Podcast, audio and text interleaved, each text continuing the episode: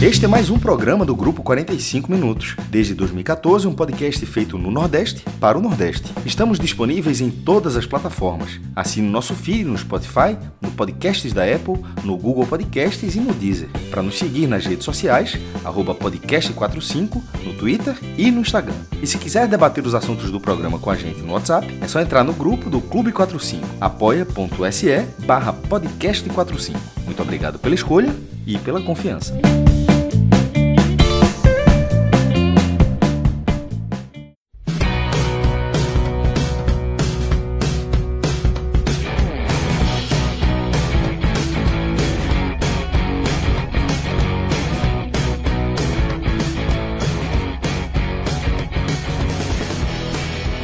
Fala galera ligada no podcast 45 minutos. Estamos começando agora mais um telecast. É, um telecast esse sábado com dois telecasts, né? Um telecast sobre Ceará e Bahia. É isso que a gente vai discutir aqui. Eu sou o Lucas Liosi, estou com o Thiago Minhoca e com o JP Pereira, João Pedro Pereira, além de Rodrigo Carvalho nos trabalhos técnicos. E além desse telecast, você vai ter também, na opção aí no seu feed, telecast de Náutico 2, Esporte 0 é um telecast analisando aí essa vitória do Náutico no clássico contra o Sport. Mas aqui a gente vai falar desse empate em 2 a 2 entre Ceará e Bahia, lá em Fortaleza. É um jogo muito pegado, um jogo com confusão, um jogo bom de se ver. E a gente vai analisar tudo aqui nesse telecast. Antes da gente começar a falar propriamente de bola rolando, vamos falar daquele velho e bom parceiro do podcast 45 Minutos, que é o Village, é, Village Porto de Galinhas onde você que está aí em Salvador escutando esse telecast, em Fortaleza, Minhoca está em Fortaleza, pode pegar um aviãozinho ali honesto, vem para o Recife, vai parar em Porto de Galinhas, vai visitar o Village Porto de Galinhas, porque realmente é uma estrutura fantástica. E o ouvinte do podcast 45 Minutos já sabe decorado, né? Tem o velho código, é só ir lá no site villageportodegalinhas.com.br, usa o velho código podcast 45 e você vai ter até 36% de desconto. É, inicialmente é um desconto de 20%, mas se você se programar com antecedência, com até dois meses de antecedência, você tem um desconto de 36%. É um desconto honestíssimo, mais do que honesto. É, então, vai lá, entra no site e o Village você vai ter de tudo: programação infantil, programação para adolescente, programação para adulto, para idoso, homem, mulher, papagaio, cachorro, tem de tudo. É, ir lá se programar e você vai para o Village, vai curtir esse final de semana espetacular em Porto de Galinhas. Mas vamos começar. Minhoca, você como foi, tá em Fortaleza, Ceará foi mandante do jogo. É, queria te ouvir é, é, o que você achou desse 2 a 2 É um jogo pegado com, com quatro gols. É, dá para gente dizer que é um, um dos grandes clássicos do Nordeste, um jogo que era bem esperado, porque é um time que, como o Bahia, é, a gente vem pintando sempre ali como ao lado do Fortaleza, os dois times que estão ali no topo, e um Ceará que teve um início de ano bem questionado por conta de Agel, mas agora chega Anderson, é, vence no meio de semana, mas tem esse, esse jogo pesado em casa e não consegue a vitória. O que é que você achou desse Ceará? O que é que a gente já pode ter de cara do Anderson? Olá, Lucas. Olá, JP, Rodrigão e para quem está ouvindo. É, pois é, né? Esse duelo, e claro, vou abordar aqui mais do lado do Ceará, o JP vai falar do lado do Bahia. É, era um jogo importante porque, digamos, era de fato o primeiro jogo do, do Enderson, assim, se a gente fosse falar é, com um pouco mais de um pouco mais de certeza, porque o jogo contra o Bragantino no meio de semana pela Copa do Brasil, primeiro era um adversário mais frágil, o gramado era ruim, né? A gente até gravou, a gente abordou isso no programa que foi exatamente sobre aquela classificação. Mas nesse jogo não, nesse jogo, digamos, já era um time jogando em casa, né, contra um adversário de mais peso. Era um jogo que o Enderson já mostraria qual time era ideal, assim mesmo assim na, na, na visão dele. O Ceará, alguns jogadores não puderam atuar, né? O, por exemplo, o Rogério, porque está ligado ao Bahia, o Thiago Pagnassu, que também está ligado ao Bahia, embora é, tenha virado reserva, né? O Klaus vem jogando. E o Klaus, de última hora, que estava até listado para entrar, é, acabou também sendo poupado, parece que sentiu um desconforto, não pôde atuar, e aí o Eduardo Brock entrou no lugar dele. E aí, nessa formação que o Enderson já fez, por exemplo, no jogo contra o Bragantino, ele colocou o é, Fernando Sobral para jogar mais aberto, né? ter a liberdade ali de, de criação, tanto caindo pelos lados, como também um meio ali de criação. Nesse jogo, não. Nesse jogo, ele manteve os dois volantes, no caso, o William Oliveira com o, o próprio Charles, e aí fez aquela trinca, né? O, o 4-2-3-1, os três ali do meio, sendo na direita o Leandro Carvalho, na esquerda o Lima, que jogou muito com ele no ano passado, centralizado o Vinícius, ou seja, fazendo com que o Bachola fosse para o banco, e na frente o Rafael Sobes. Então a equipe do Ceará veio com, com basicamente o que o Anderson já tinha é, adotado no, no ano anterior, e no caso, tendo aí no primeiro, principalmente no primeiro tempo, mostrando que sim, o time tinha como evoluir. E deu para ver claramente do jogo que foi, do jogo que era com o Argel antes, do jogo que foi, principalmente no primeiro tempo, contra o Bahia hoje, é uma equipe que tem sim o seu potencial. O Ceará no primeiro tempo deu para ver muito mais rotação, troca de posições, e aí eu até vou pegar um jogador que talvez é, exemplifique mais a diferença do que era o Argel do que é agora com o Anderson. Samuel Xavier com muito mais liberdade, com muito mais é, variação, é, é, é, aparecendo como uma surpresa muitas vezes, porque ele era um jogador mais estático no, no formato antigo, né, com a Gel. Não tinha praticamente ultrapassagem, não tinha, é, o time não tinha intensidade. O próprio Charles, em alguns jogos, não me agradava, assim, era um cara mais parado, fixo, esperando a bola no pé, e para mim ele é um cara que consegue dar movimentação, ele consegue encontrar espaços que para um jogador como ele, como foi o destaque no esporte do ano passado, ele era esse jogador e hoje já, já dá para ver um Charles muito mais desenvolto em campo. Então, deu para ver claramente que no primeiro tempo o Ceará tinha esse potencial de crescimento. Agora, claro, como é, digamos, o segundo jogo, e claro, não vou, não vou descartar o jogo contra o Bragantino, mas nesse jogo foi que deu para ver claramente como o Enderson pode trabalhar essas peças. Por exemplo, o fato do, dele começar com o Sobis ele não joga, e pelo menos é uma característica do, do Anderson, ele não gosta de ter aquele camisa 9 nato, que é o caso do Rodrigão, que acabou entrando no jogo, mas daqui a pouco a gente chega lá. Então, nesse aspecto geral, o primeiro tempo do Ceará foi muito bom. E aí, já destacando o principal nome, é o Vinícius, né? O Vinícius, desde os primeiros minutos, eu vi muita intensidade dele. Eu não sei se era porque era estava enfrentando o ex-clube, né? O ex-clube, assim, o ex-ex, né? Porque antes ele estava no Atlético mas ele estava com muita disposição. Assim, era nítido ver a entrega do Vinícius no primeiro tempo. Assim, era um cara que estava distribuindo o jogo. Se você olhar os melhores momentos, o torcedor do Ceará, né, que deve ter acompanhado, é, viu que todas as jogadas de ofensivas que o Ceará criou no primeiro tempo passou pelo pé o, pelos pés do Vinícius.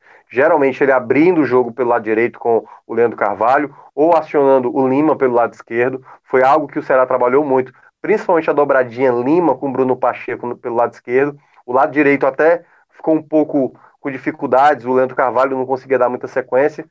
E, de uma maneira geral, o Ceará, eu gostei muito da movimentação. Tanto que o lance do gol, por exemplo, foi. Eu até. Eu ia. Quando a bola chega do lado direito, eu vi que as duas linhas do Bahia estavam até próximas. E eu estava pensando em comentar já na rádio dizer: o Bahia fecha muito as linhas, deixa muito, é, é, deixa pouquíssimo espaço ali para o Ceará trabalhar entre as linhas, mas a jogada do gol foi uma, uma jogada de troca de, de, de, bola muito rápida com a movimentação da equipe, né? Samuel Xavier com Leandro Carvalho, aí a bola é, é rolada para o meio da área, o Samuel até pede ali uma falta, né? ele acaba caindo, e aí a bola chega no Sobis que ajeita para o Vinícius fazer um golaço, né? Pegou de três dedos na gaveta, a bola ainda faz a curva, um belo gol do Vinícius, que vem sendo o principal destaque nesse começo de temporada. Ele já tem três assistências e marcou seu segundo gol, vem sendo muito importante para o Ceará nesse começo. E essa titularidade era algo também, até para falar um pouco é, dessa questão que envolvia do Vinícius com o Enderson, né? Eles já tiveram problemas. O Vinícius falou e o próprio Enderson falou pós-jogo em coletiva que é, lá, em, lá em Bragança, né, no Pará, no jogo que foi contra o Bragantino pela Copa do Brasil, eles tiveram uma hora de conversa. Ele, o assessor do, do Anderson, né, e o, o próprio Vinícius, eles tiveram uma conversa para exatamente deixar é, as claras, enfim, teve pedido de, de, de, desculpas de cada lado, do, tanto do treinador como do jogador, né, para entender que de vez em quando o jogador não está bem, de vez em quando vai para o banco, e ele mencionou isso, né, o Anderson, que a coisa mais difícil para um treinador ou quando o treinador é muito alvo por parte do elenco, é quando o jogador não joga. Então, possivelmente, a, a, a desavença ali que teve do Vinícius com o Enderson lá no Bahia na época foi devido a isso, né? Porque o Vinícius não era titular. E aí, o, o Vinícius, né, como eu estava dizendo, foi um jogador muito importante no primeiro tempo. O Ceará era senhor da partida, o Bahia, e daqui a pouco o JP pode falar mais sobre, não produziu tanto assim, o Price praticamente nem foi, é, trabalhou tanto. Só que aí veio a jogada, né? Uma bola que foi no meio e uma bola dividida, a bola ia para a defesa, e aí o Lima disputando a bola acabou praticamente dando uma assistência contra, né? Uma assistência sem querer contra para o Gilberto empatar ali. É, teve uma jogada logo após também um contra-ataque do Bahia que poderia ter virado, se não me engano, acho que foi o Capixaba, saiu frente a frente com o, o próprio Fernando Praz, que fechou bem o ângulo e colocou para escanteio.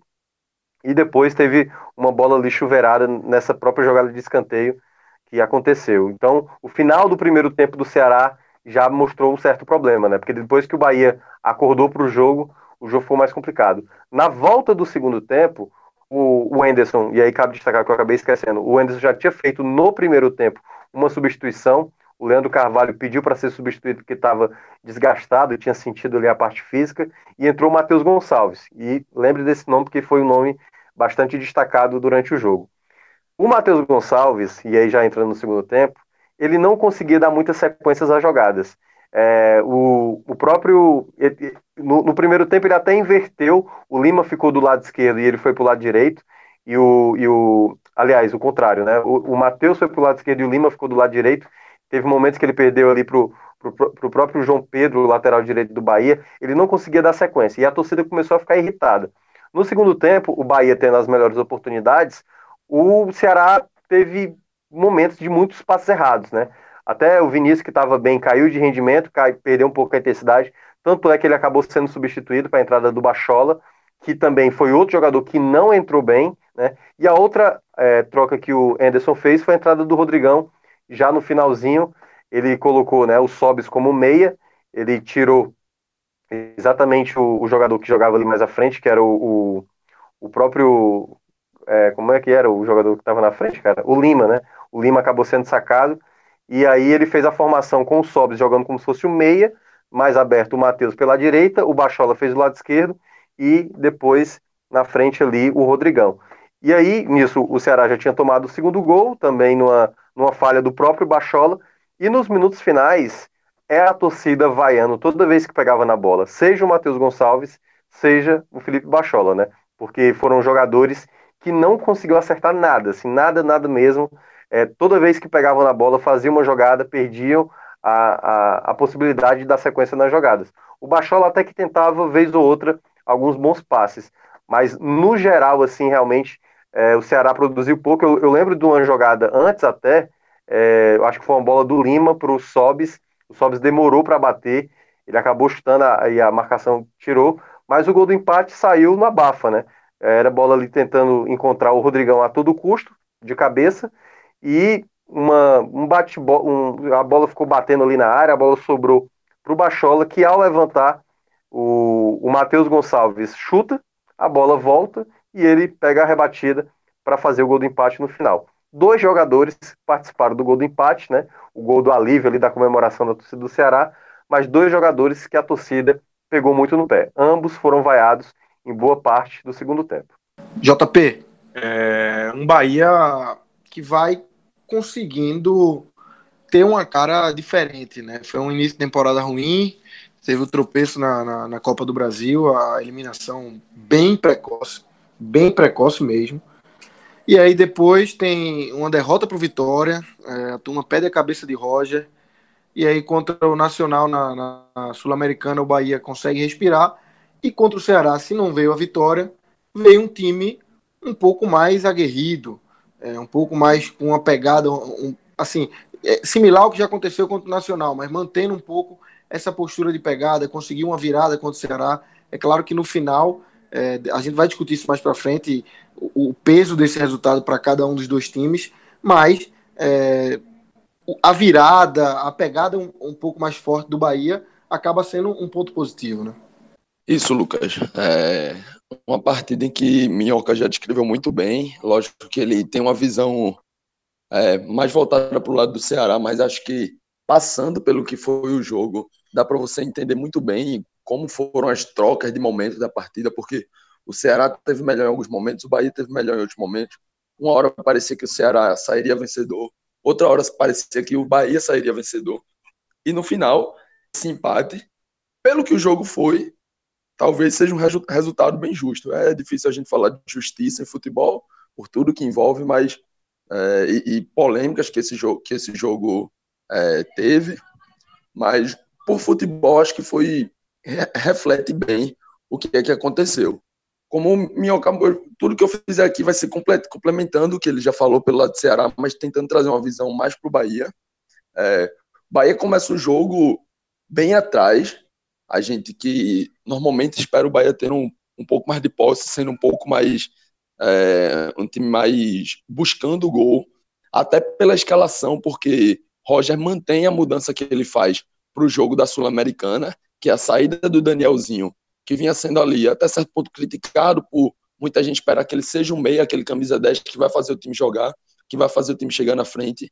E aí ele saca Danielzinho, coloca Rossi em campo, trazendo mais movimentação aí entre esses pontas, entre o meia, é, e mais para frente gente, eu vou explicar melhor o que é que aconteceu, como é que foi feito. Mas ele entra com esse quarteto, que lembra até certo ponto algo que o próprio Rogério Ceni gosta de fazer muito no, no, Fortaleza, que é não ter um camisa 10 de ofício, mas ter mais velocidade ali na frente, e aí um trio com Elber, Rossi e Clayson, a gente espera basicamente isso. Velocidade, três jogadores que vão fazer ali a função de marcar, de acompanhar a sua lateral, a sua, o seu corredor muito bem. Isso reflete num Rossi, por exemplo, que jogou pela ponta direita, eu achei que vinha fazendo uma, boa, uma partida muito boa, vinha acompanhando muito bem até o fundo. Não à toa ele leva um amarelo, mas antes de levar o amarelo, no primeiro tempo ainda, ele já tinha cortado algumas bolas, tinha dividido algumas bolas ali, recuando até quase a linha do lateral, até a linha de João Pedro.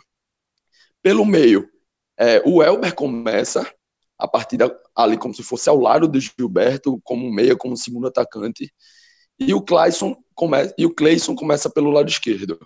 É, já adianto que o Clayson fez um primeiro tempo, para mim, muito abaixo. A gente vinha discutindo antes do programa começar. O lado esquerdo do Bahia, como um geral, assim, pesando os dois lados. Acho o lado esquerdo do Bahia muita correria, mas faltava aquele momento de você parar e pensar um pouco mais o jogo e executar melhor tecnicamente. Então achei o Clayson muito, muito abaixo e o, o, o Juninho Capixaba também acho que poderia entregar um pouquinho mais. Do lado direito, já elogiei o Rossi, mas eu não gostava da partida do João Pedro.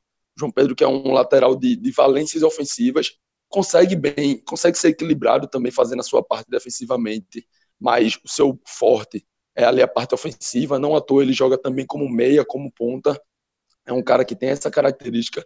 Não estava conseguindo muito bem colocar isso em campo nesse primeiro tempo. E também por isso o Bahia fazia um primeiro tempo muito abaixo. Aos 20 minutos de jogo, o, a transmissão, eu estava assistindo pelo YouTube, a transmissão do Live FC coloca uma estatística de 40, apenas 42% de posse de bola para o Bahia. Então a gente vê que era um time que tentava mais se defender sem a posse e sair um pouco em velocidade, e sair mais em velocidade. E aí deixa explícito com esses três, esses três pontas jogando ali, né, na linha atrás do centroavante Gilberto mas não vinha conseguindo muito bem. E até os 20, 25 minutos, o Bahia não tinha feito nenhuma finalização, o que a gente é, acaba sendo um ponto negativo. Um time como o Bahia, um time com a qualidade do Bahia, com as valências ofensivas, com um centroavante como Gilberto, que faz a diferença, não pode passar tanto tempo sem ao menos finalizar no gol. E aí o Ceará abre o placar. Naturalmente, como o Ceará vinha com um pouco mais de intensidade, vinha buscando essa pressão, abre o placar e recua um pouquinho, dá mais campo para o Bahia. O Bahia começa a gostar um pouco mais do jogo, mas ainda parecia longe de, de criar uma boa jogada, de criar uma jogada contundente para conseguir esse empate. E ele acaba saindo numa jogada de muito oportunismo do Gilberto. E aí é onde entra esse atacante, esse atacante nato, o atacante finalizador ali que precisa de uma chance, às vezes está ali apagado, às vezes tá, a bola não chega. mas quando chega, ele mostra quem é e mostra que tanto tempo vai para sua terceira temporada unânime no Bahia, sem dar espaço para qualquer atacante que dispute com ele. Uma bola rebatida, um chute da defesa do Bahia, do Lucas Fonseca. Eu acho que ele, acho que ele não tenta um lançamento que, que quebre linhas, acho que é mais um chutão mesmo. Que a defesa do Ceará acaba cortando, mas numa infelicidade a bola bate no Lima e acaba voltando nas costas do Luiz Otávio. E aí o, o, Gilberto tem essa inteligência de ler a jogada, de atacar em velocidade ali. Ele consegue ganhar do Luiz Otávio, sai levando um pouco mais ali na, no canto esquerdo da área e toca na saída do Praz, um a um. E, o gol já foi por volta dos 39 a 40 minutos do primeiro tempo. Então, pouco mais de, de cinco minutos ali é, para terminar o primeiro tempo, não, não teve tantos lances de perigo. E aí volta para o segundo tempo. E se no primeiro tempo eu estava achando que o João Pedro fazia uma partida abaixo do que ele é capaz, abaixo do que poderia, para mim estava ali dividindo entre os piores com, com o Cleison. Ele volta para o segundo tempo e aí aparece o João Pedro que eu estava esperando, que eu sou acostumado a ver, e o Bahia começa a ganhar força ofensiva, começa o segundo tempo dominando, cercando a área. Teve um pouco de dificuldade para entrar na área e ter uma finalização clara, porque o Ceará também se defendia muito bem, então não, não dá para achar que foi só falha do Bahia. O Ceará também tem méritos na sua defesa. O Cleison vinha mal, mas numa jogada em que sobra a bola ali, perto do meio-campo, ele consegue achar uma ótima assistência, coloca mais uma vez Gilberto para correr o campo contra os zagueiros, é, sai ali cara a cara com o Praz. Acho que Praz tem uma saída de gol meio estabanada, não se decidiu muito bem o que iria fazer. Gilberto, que nada tem a ver com, com o Praz, que nada tem a ver com o tempo de bola dos zagueiros, vai lá e aproveita, vira a partida. E no momento em que o Bahia vira a partida, me chama a atenção, porque no início do segundo tempo, o Rossi tinha sentido ali um desgaste, tinha saído já de campo, e aí ele trocou o Rossi pelo Arthur Kaique, também ponta, não mudou muito o estilo de jogo. Mas logo após o gol, no minuto seguinte, Cleison, que vinha mal, mas deu assistência, deixa o campo para a entrada do Ronaldo, que é um volante. E ele tinha Jadson no banco, tinha o próprio Danielzinho, que até pouco tempo vinha sendo ali o, homem de ligação, essa tentativa, mas ele não opta por nenhum dos dois, opta por Ronaldo, que é mais defensivo do que o Danielzinho, é mais defensivo do que o Jadson. E aí a leitura que a gente faz é que o Roger Machado realmente pensou em se defender a partir daquele momento. Não, não é uma substituição que eu particularmente acharia ideal. Entendo completamente ele querer reforçar o meio campo, mas aí acho que Jadson e Danielzinho seriam opções melhores porque tem mais valências ofensivas. Então você iria povoar, iria ali ter mais marcação, mais pegada, mas também não abriria mão de ter um, um, uma saída de bola, um ataque de qualidade. Acho que com, com o Ronaldo, optando por Ronaldo e deixando esses dois ainda no banco, ele escolhe realmente trazer o time mais para trás, começa a dar campo para o Ceará. O Gilberto também sente, é, o Gilberto também sente, cai no chão, sai de maca, é, é substituído, logicamente, é, ovacionado ali pelos dois gols, duas oportunidades. E entra o Saldanha, que é um centroavante que vem se destacando no, no time de aspirantes, recebeu essa vaga, essa promoção para o elenco principal e entra no time. Achei até que entrou bem, mas teve poucos toques na bola. No que teve, conseguiu, acho que desenvolver ali alguma coisa, conseguiu criar um ataque ali pela esquerda, que acabou em uma defesa do Praz. Mas, sem Gilberto, que é a sua referência ali no, no camisa 9, a sua referência técnica lá na frente, e, e, colocando um time mais defensivo, quando você tira um meia, um ponta, e coloca um primeiro volante, você acaba chamando o Ceará para o seu campo. E aí o Ceará começa a ganhar campo, começa a ganhar.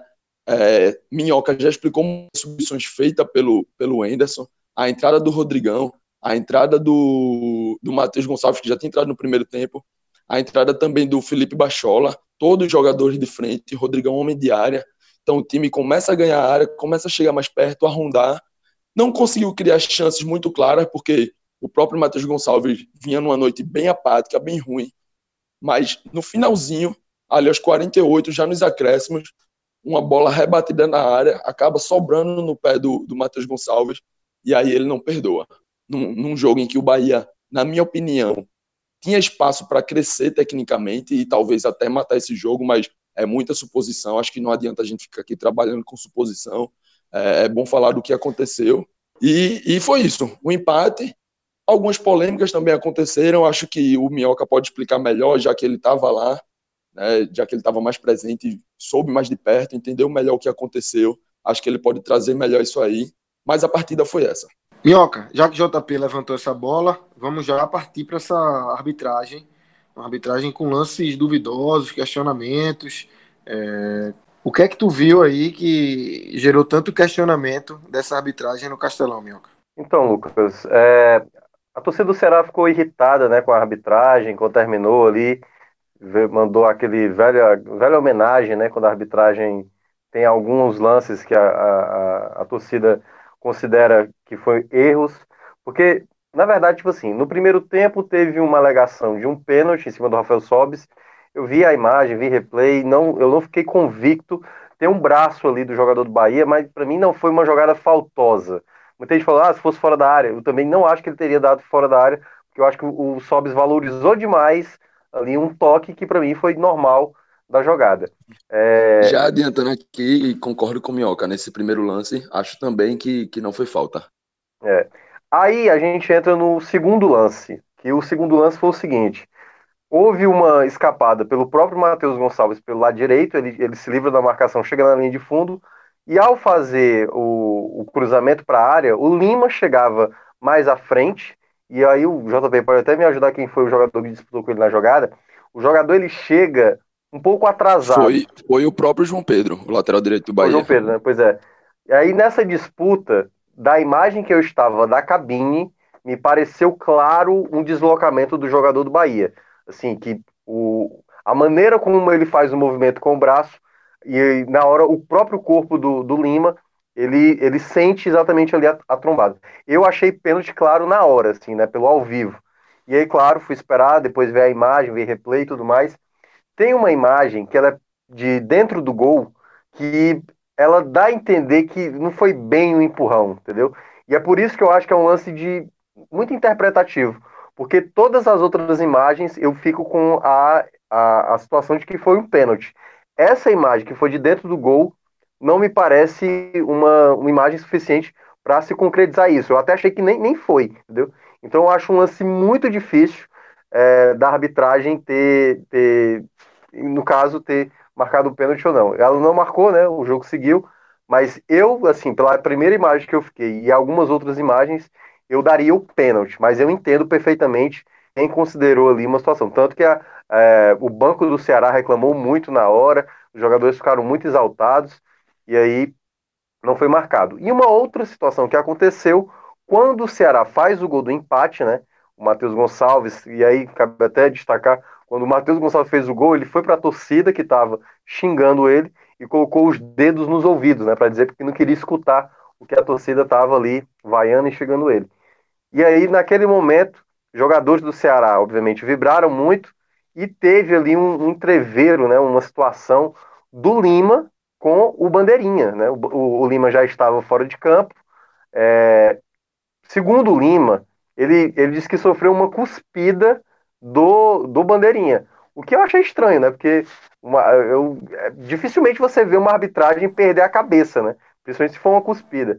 Mas também teve é, o relato do Vinícius, que segundo o Vinícius, né, um jogador também que é do, da, da mesma equipe lá do, do Lima, é, do Ceará, ele mencionou que o, o próprio Bandeirinha, ao se dirigir para falar para o Lima voltar para onde ele estava, para que ele não estivesse ali entrando dentro do campo, na hora que ele foi falar, vazou aquele velho perdigoto, né? Tem gente que fala cuspindo, tá? algumas pessoas falam assim. E o Lima entendeu como se fosse ali um, um desrespeito por parte do, do, do, Bandeirinha, e aí gerou uma confusão, porque o Lima começou a falar, ele me cuspiu, ele me cuspiu, jogadores do Ceará também foram lá, é, irritados, tirar satisfação, e o mais exaltado deles, e aí destacando mais uma vez Leandro Carvalho. É impressionante como o Leandro Carvalho, ele é problemático, ele, ele não tem a cabeça no lugar. E eu fiquei de olho nele, né? E depois eu revi de novo também é, a imagem. Ele ficou altamente exaltado. O lance não era com ele, né? Era com o Lima. Ele ficou mais revoltado que o Lima, e olha que o Lima estava muito revoltado. Ficou uma pessoa segurando ele. O Enderson fala para ele: fique lá, fique no banco. Porque ele sabia que o Lima, o, o, o Leandro Carvalho poderia ser expulso. Ele não quis dar ouvido a ninguém. Os jogadores foram falar com ele. Ele ficou tão revoltado, parecia que era com ele a situação. E aí tomou o segundo amarelo e acabou sendo expulso. Então, é um jogador que o Ceará, assim, é, eu acho que já está claro assim que é um jogador que é muito problemático assim ele geralmente consegue mais cartões do que assistência para gol do que fazer gol e aí acabou ficando por isso né? Ele saiu mais uma vez sendo expulso sem ajudar o time de maneira efetiva né? E fica também a reclamação da torcida para eu acho que o lance mais que foi criticado por parte da torcida foi exatamente o do pênalti lá em cima do Lima. Mas eu eu teria marcado mas eu entendo também que não marcaria porque tem um determinado ângulo que não não, não mostra claramente que foi um empurrão. O Minhoca, é, eu queria ouvir é, que, é que você sentiu da torcida em relação a esse resultado, em relação a impactos de tabela. Se a gente for olhar a tabela aqui, o Ceará hoje é o sétimo colocado de oito times. É, tudo bem que tem quatro pontos e Vitória e América de Natal também tem, tem cinco ali. Então, assim, é uma distância pequena, mas é, foi um jogo em casa. Em compensação, foi um jogo em casa contra um time grande existem várias variáveis para o pró e para o contra, né? É, até a circunstância do jogo também, estava perdendo, consegue um gol no final. Qual o sentimento da torcida do Ceará em relação a esse empate e o teu em relação a, a esse impacto na tabela? É, o que é que tu acha que esse ponto foi mais um ponto positivo? O Ceará sai realmente lamentando ter perdido dois pontos. Então, Lucas, tem, eu acho que são duas situações, né? Por exemplo, esse da torcida que você mencionou, por exemplo, não deu uma presença muito grande, sabe? Porque, pô, era um jogo de tarde, num sábado, um horário de boa, contra o adversário de Série A, o Bahia. Tinha todos os atrativos de você, pelo menos, colocar 20 mil pessoas, pelo menos 20 mil, que a torcida do Ceará, para mim, ela é, tem capacidade de colocar 20 mil fácil para um jogo desse tamanho mas só apareceram ali por volta de 14 mil pessoas hoje na, na Arena Castelão, um público bem fraco, eu achei, assim, do, do Ceará. É, eu acho que a torcida, pelo fato, beleza, o Argel ali já era carta marcada, né? A torcida já queria fora. Mas a chegada do Enderson, não que tenha empolgado, assim, boa parte da torcida, ela ainda está meio receosa. E eu acho que esse, o reflexo está muito ainda na arquibancada. Claro que teve o fato, esse jogo passou na TV aberta aqui, pode também ter afastado o torcedor. Esse jogo também passou no YouTube, então pode ter feito o torcedor ficar mais distante. Mas como o Ceará está com mudanças estruturais, né? Está aumentando a, a, capacidade de número de sócios, fez aí um novo programa, fez um feirão aí para exatamente aderir mais sócios e está conseguindo. Mas é, a presença e eu acho que o incômodo da, da torcida ainda está muito forte, sim. Eu acho que desde o ano passado, com aquela eliminação na própria Copa do Nordeste para a equipe do Náutico, o clima ainda está muito azedo, sabe? O torcedor ele está apoiando assim um pouco mais, né, com, é, com essas mudanças que teve no clube, mas ainda é, o time, o, o torcedor ainda está um pouco incomodado com isso, porque, por exemplo, se o time consegue manter o mesmo rendimento do primeiro tempo, talvez uma vitória sobre o Bahia poderia ter, ter dado a, a virada de chave que, que o, o clube precisava, né? Que a torcida, talvez, poxa, ganhamos do Bahia, agora sim, Agora eu, eu posso ver que com esse treinador, com esse time, agora se esse time tem potencial para ter uma evolução. E já da minha visão, esse empate do Ceará é, é, um empate chato, né? Porque o Ceará já desperdiçou ponto onde não podia, né? É, tirando o clássico, né? Que é obviamente ali é um, um jogo que, que, enfim, qualquer um poderia vencer, e o empate também tá, tá no, entra no pacote. Empatar com o Frei Paulistano, empatar com o ABC, ele já entrou com dívida, né? E aí, enfim, o Ceará tem que recuperar esses pontos de alguma forma. Ele pode até cair para a oitava colocação. Né? Eu, não tô, eu não tô sabendo quem é o oitavo colocado aí do grupo. CSA, meu. O CSA está em último com, com um ponto, mas joga nesse domingo, né? Recebe o Botafogo é. em casa. Pode igualar o número de pontos do Ceará, mas assim, tem um saldo de menos três. Teria que ter não, não, não, não, não. Esse é o ponto. Mas esse é o ponto. Não é saldo, é número de vitórias. Se o CSA vence, ele passa e o Ceará cai para oitavo, independentemente verdade, do placar. Verdade. Verdade. Porque o problema de você empatar muito é isso. Qualquer critério de desempate, você tá fora. E o Ceará tá com quatro empates, já chegou na metade dos jogos dessa primeira fase. E o grupo B, que se desenhava como um grupo que tivesse mais dificuldade, embora seja um, um, um grupo mais homogêneo, né? Não tem tanta é, discre, discrepância como o grupo A, né? Se você pega do Bahia para o Frei Paulistano, você vê uma distância maior. Mas no grupo B, são equipes que estão ali mais próximas, né? Então, no geral, eu acho que o Ceará, com esse empate, não foi um bom resultado. Claro que, de, devido às circunstâncias do jogo, o empate acaba sendo o menos mal, né? O Ceará ainda está invicto na temporada, mas vem somando muito empates aí. E aí eu acho que onde entra o, o outro ponto que eu queria destacar, que é o seguinte: o Ceará está é, tá com dificuldade com os caras mais abertos. Se você for ver, Rogério, Matheus Gonçalves, Lima, a, é o Rick que se machucou, que era um jogador da base que vinha entrando com frequência, Leandro Carvalho, todos esses jogadores estão, não estão em bom rendimento. Eu acho que essa é a meta do Anderson para continuidade, porque esses jogadores, e aí é onde entra também a própria, é, digamos, o mau planejamento do Ceará, né? Será que o Enderson teria é, aceitado trazer o Rogério, já que ele trabalhou com o Rogério ah, no, no começo do ano passado no Bahia, já viu a queda do Rogério, então talvez o Enderson não optasse por ele, por trazer e fosse apostar em outro nome. E aí, como os jogadores que foram contratados foi ali é, o que o Argel queria, o Enderson vai ter que agora resgatar principalmente um bom futebol desses jogadores mais abertos. Porque ficar refém, como foi o Ceará ano passado, com o Galhardo, e aí ficar refém, por exemplo, do, do próprio Vinícius, que vem sendo o jogador mais é, o jogador principal nesse começo, eu acho que dificulta muito. Dificulta muito, porque o Ceará vai precisar de mais jogadores para que ajude, né? É um time, não se faz apenas com dois, três jogadores. Acho que no geral o Ceará vai ter que, o Enderson principalmente, vai ter que recuperar esses jogadores. E claro, aqueles que não forem bem, o Ceará vai ter que fazer uma outra forma de fazer um time melhor, visando a Série A mais à frente. JP, pelo lado do Bahia, como é que tu analisa esse ponto conquistado? É, o Bahia ainda não, não tá ali onde é, se espera, né? É, pelo que pelo investimento, pelo time que tem, pela estrutura que tem, mas é um pontinho que, que vai colocando o time ali mais próximo do, do grupo de cima, né? Exato, Lucas. É, acho que hoje desempenho do que vinha sendo cobrado, acho que o Bahia deixou mais alguns pontos positivos. É, Roger que vinha ali com seu seu cargo balançando muito, é, começa a dar fez mudanças e a partir dessas mudanças começa a deixar aquele gosto de que pode o Bahia realmente evoluir, de que o Bahia pode realmente jogar melhor. Acho que durante parte dessa partida até ali a virada e depois das substituições e depois das substituições, eu acho que o Bahia deixou um gosto legal para o torcedor.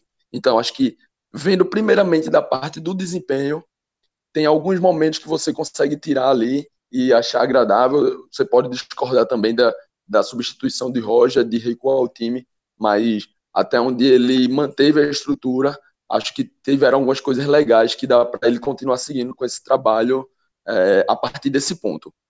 Com relação ao resultado em si, é, joga, fez um dos, talvez o maior jogo. Né? O Ceará é o único time de Série A no grupo B. Então, se a gente for pensar somente em questão de elenco e de, e de série que se disputa, o Bahia jogou hoje contra o melhor time do outro grupo. Né? Não estou pesando aqui o fato do, do Ceará ter começado o ano mal, sendo mais superficial, né? analisando fez uma partida legal, conquista um ponto fora de casa e agora vai voltar para casa e acho que tudo vai se basear em fazer o seu dever de casa nas próximas partidas. O Bahia, até o momento, está no G4. A gente está gravando aqui enquanto o jogo do Confiança em River ainda está rolando e o Confiança vai vencendo, mas se o River fizer um golzinho, empatar ali a partida ou até virar, pode mudar o Bahia de posição, pode até tirar o Bahia do G4, né? É, mas vai ficar tudo muito embolado ali. O grupo A, do primeiro ao quinto, todos estão empatados com cinco pontos. Lógico que o primeiro e o segundo ainda tem um jogo a menos, ainda vão jogar nessa rodada. E, e os outros dois abaixo também com quatro pontos. Então tá tudo muito embolado, tudo muito próximo. E o que vai ficar é nas próximas rodadas, se o Bahia mantiver essa crescente, que eu acho que vem tendo nos últimos dois jogos, o da Sul-Americana e hoje, nos pontos bons, e fizer o seu dever de casa. Fazendo o seu dever de casa, acho que o Bahia pode garantir uma classificação até certo ponto tranquila e voltar a brigar ali pelas primeiras colocações, que é o que a gente se espera. Porque todo mundo, quando analisa esse grupo, espera um Bahia ali brigando pela primeira ou segunda colocação com o Fortaleza. Talvez uma surpresa do esporte que vem num péssimo momento, ou alguma outra, mas todo mundo espera que o Bahia pelo menos brigue por essa posição, por essa primeira colocação do grupo. E acho que vai passar muito pelos próximos jogos. Vejo o Bahia com total capacidade para isso, para terminar em primeiro, dependendo do Fortaleza ali, como Fortaleza for, terminar em segundo, mas sendo o que se espera dele. Então é isso, galera. Antes da gente iniciar é, as análises individuais, tanto positivas quanto negativas desse Ceará 2, Bahia 2, vamos falar de mais um parceiro do podcast 45 Minutos, que é o Esportes da Sorte. É, um site que você pode fazer suas apostas lá de, de jogos, vários jogos do, do futebol mundial. E o Esporte da Sorte está com uma promoção muito boa. É, a cada 20 reais apostado, você ganha um cupom para concorrer a uma viagem para a Europa para assistir um jogo da Champions League. Não é um joguinho qualquer, é um jogo grande da Champions League, ao lado de Carter. Esse dia foi louco, e de Nilcinho do Fuleiragem FC. Então você vai ter, é, além de ir para a Europa, assistir um jogo da Champions League, você vai assistir ao lado desses dois caras, que aí vai ser resenha garantida. Você vai também ter que ter um pouquinho de. levar um pouco as coisas na esportiva, porque você vai sofrer bullying um pouquinho com esses dois caras, mas vale demais a pena. Então entra lá, esportedasorte.com, faz suas apostas, a cada 20 reais, um cupom. A promoção, só para deixar mais claro, já está valendo desde de 15 de janeiro, vai até o dia 17 de março, e o sorteio vai ser no dia 20 de março. Se você entrar lá no site Esporte da Sorte, vai ter mais detalhes do regulamento, mas é isso, até o dia 17 de março, você tem para fazer suas apostas e concorrer aí para ir para a Europa somente assistir um jogo da Champions League. Só ir para a Europa já era bom, ir para a Europa assistindo um jogo da Champions League é bom demais. Mas vamos lá, Minhoca, é, vamos começar esse, formar esses pódios positivos e negativos. Quem é que se destaca? É, você já falou, já deu um spoiler no início do, do Vinícius, né? Que vem sendo um, um, um bom nome do Ceará e, e hoje novamente conseguiu ir bem contra o Bahia. Mas quem mais além do Vinícius foi bem nessa, nesse empate e quem tá ali na, na parte negativa, quem o Anderson vai ter dor de cabeça aí durante a semana. É, é claro que, assim, de longe, eu já falei isso, né? O Vinícius para mim foi o melhor da partida. Enquanto o Ceará foi melhor no jogo, foi o Vinícius que deu essa condição, assim. Eu ouvi até gente falando, o Vinícius só fez o gol, então acho que muita gente não olhou. Então, já antes dele fazer o gol, já elogiava ele na transmissão da rádio, a movimentação, a entrega dele foi realmente muito acima assim do que eu já vinha acompanhando dele. É, outros jogadores que me chamaram a atenção de maneira positiva, por exemplo, o Samuel Xavier, por exemplo, hoje, que não vinha fazendo bons jogos, né, já há um bom tempo, hoje para mim foi mais participativo. Ele deu condição de algumas jogadas, foi um cara que realmente deu é, é, mais versatilidade, abriu corredores, é, até abriu possibilidades, né, abriu campo para os demais jogadores que estavam do lado dele.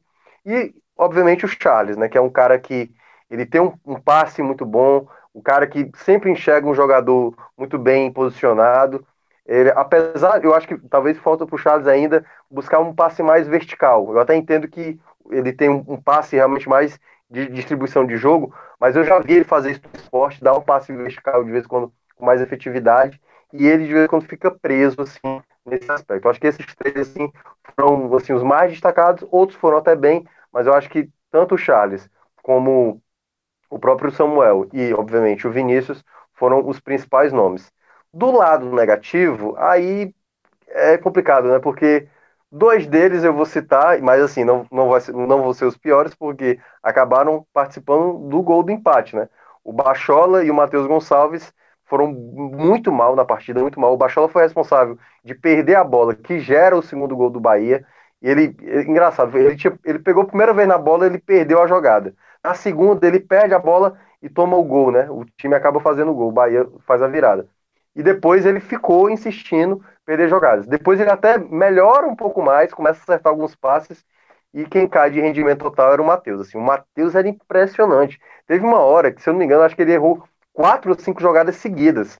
Na quarta e na quinta eu falei, meu amigo, não bote mais a bola para ele não faz sentido, o cara não tá com confiança, não consegue mais fazer nenhuma jogada efetiva e ele não acertava. Mas foram os dois responsáveis por fazer a jogada do empate, né? Eu acho que entra aí um pouco nesse, nesse alívio parte dele. Mas, por exemplo, eu achei que o Lima foi muito mal na partida. Ele deu um, um passe, teve essa jogada lá do, do possível pênalti, mas eu achei o Lima muito abaixo. No primeiro tempo, quando o Ceará foi bem, ele foi o jogador que mais destoou. Até estranhei o Enderson elogiá-lo assim após o jogo, é, na questão tática, na questão mesmo de, de função, mas tecnicamente ele estava muito mal, muito mal mesmo, assim. É, era o jogador que a bola não, não, não, não dava assim, continuidade. Embora ele e o Bruno Pacheco, né, o Bruno Pacheco também foi bem é, hoje, é, era o lado que era mais acionado no primeiro tempo.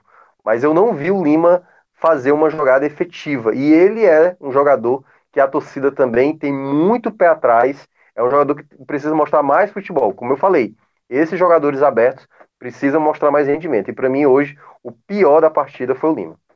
JP, é, pelo lado do Bahia, você já destacou também é, Gilberto, é, falou de alguns outros nomes também, mas queria que tu fizesse aí o teu pódio positivo e também negativo. Quem não foi bem nesse jogo lá em Fortaleza?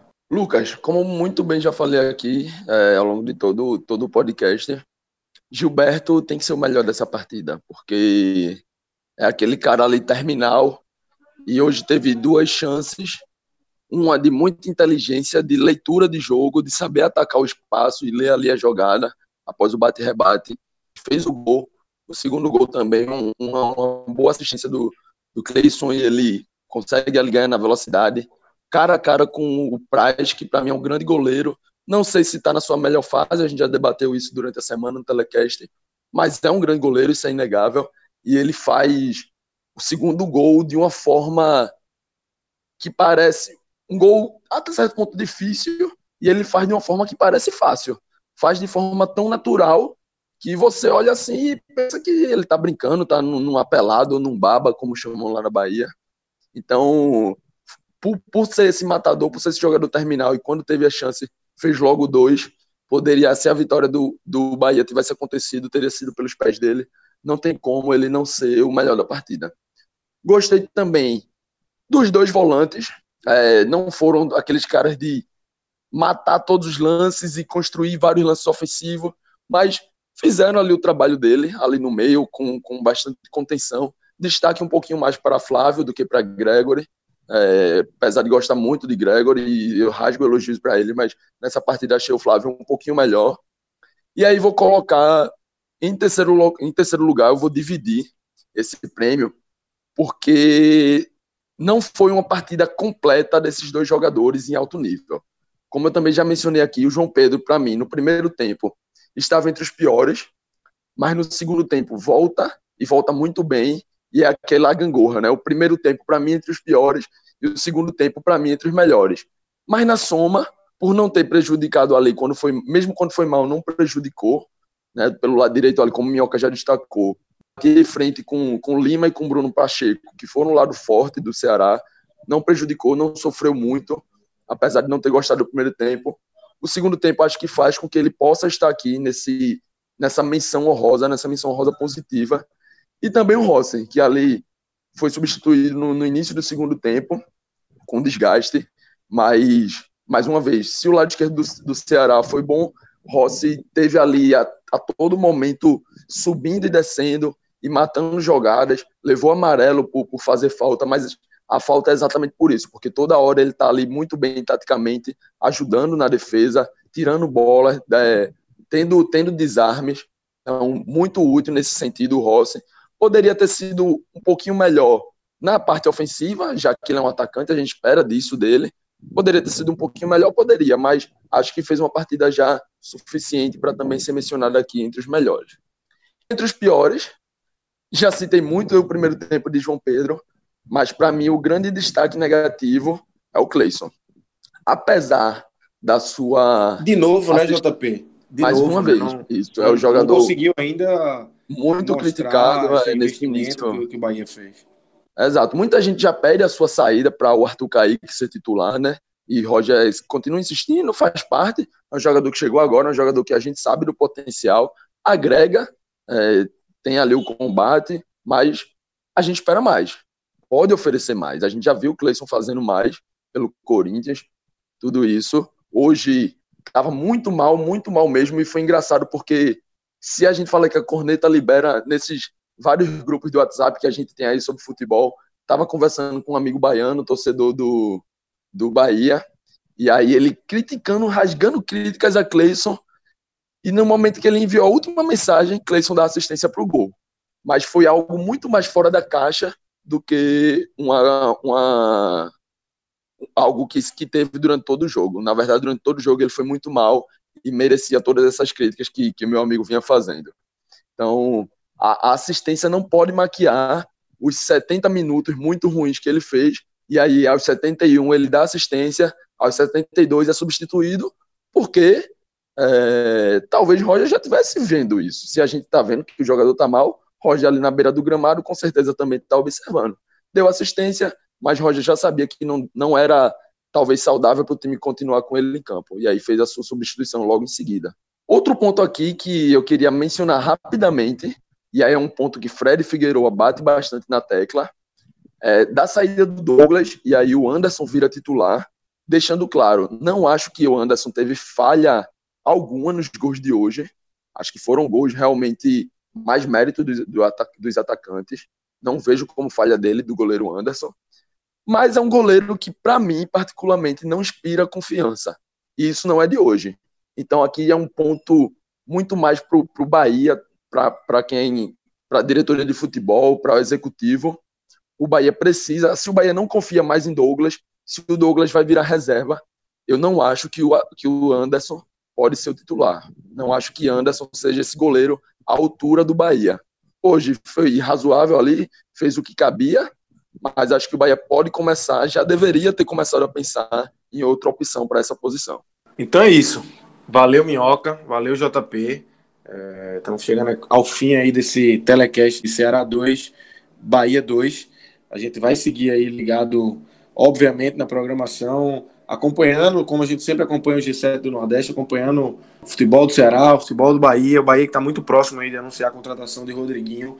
A gente vai comentar isso quando essa contratação ficar realmente oficializada, o Bahia volta a jogar já na quarta-feira, tem um jogo novamente pela Copa do Nordeste, com o CSA fora de casa, um jogo importante para o Bahia tentar dar esse salto na tabela aí. A gente, obviamente, vai estar tá acompanhando com o telecast no fim de 45 minutos. E o Ceará joga no sábado pelo Campeonato Cearense contra o Calcaia. E na semana seguinte, na quarta-feira de cinzas, joga pela Copa do Nordeste contra o Botafogo da Paraíba, recebe lá em Fortaleza. E podcast 45 minutos, como já é tradição, vai acompanhar essa partida com o telecast. Valeu, galera. Obrigado.